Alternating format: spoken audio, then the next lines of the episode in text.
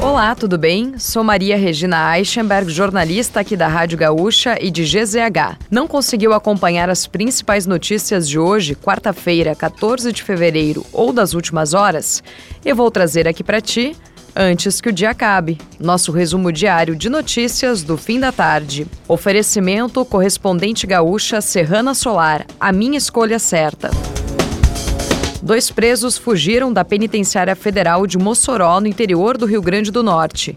É a primeira vez na história de uma fuga registrada em um presídio de segurança máxima, onde também estão membros do alto escalão de facções como o Comando Vermelho e Primeiro Comando da Capital, o PCC. Atualmente, são cinco penitenciárias deste tipo no país. Dois helicópteros auxiliam nas buscas pelos dois foragidos, que não tiveram os nomes divulgados. Uma mãe e a filha de quatro anos morreram nesta manhã em um acidente de carro no sul de Santa Catarina. A família voltava para o Rio Grande do Sul, onde morava, quando o veículo saiu da pista e capotou na BR-101, em São João do Sul. A mãe, Paula Almeida, de 38 anos, teve passagem pelo grupo RBS.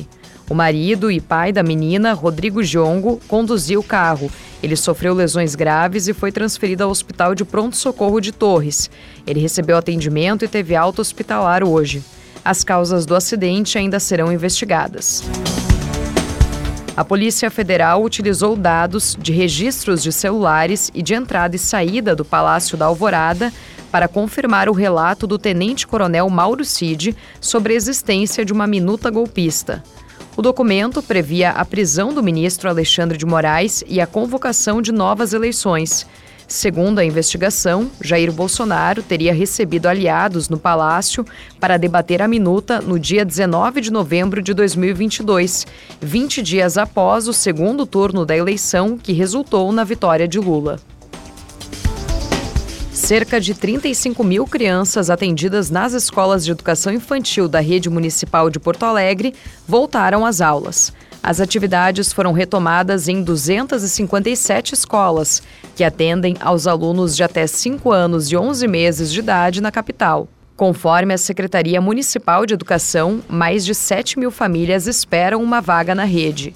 O chefe da pasta, José Paulo da Rosa, afirmou que a meta é reduzir o número para 1.500 crianças não atendidas até o fim deste ano. A escola de samba Unidos do Viradouro é a grande campeã do Carnaval 2024 do Rio de Janeiro. A Viradouro terminou a apuração com a soma máxima de 270 pontos e conquistou o título pela terceira vez. O enredo da escola mostrou a força da mulher negra através do culto à cobra sagrada e sabedoria africana. A Escola Imperatriz Leopoldinense ficou em segundo lugar, enquanto Acadêmicos do Grande Rio fechou o pódio. E para fechar o nosso resumo de notícias, antes que o dia acabe, tem a previsão para amanhã.